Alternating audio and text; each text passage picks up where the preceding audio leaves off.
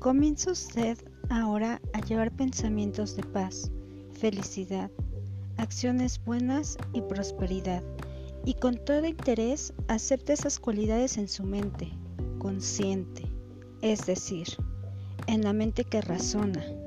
Continúe sembrando estas maravillosas semillas, sus pensamientos, en el jardín de su mente, y usted se sentirá capaz de cultivar sus maravillosos proyectos, deseos y planes. Joseph Murphy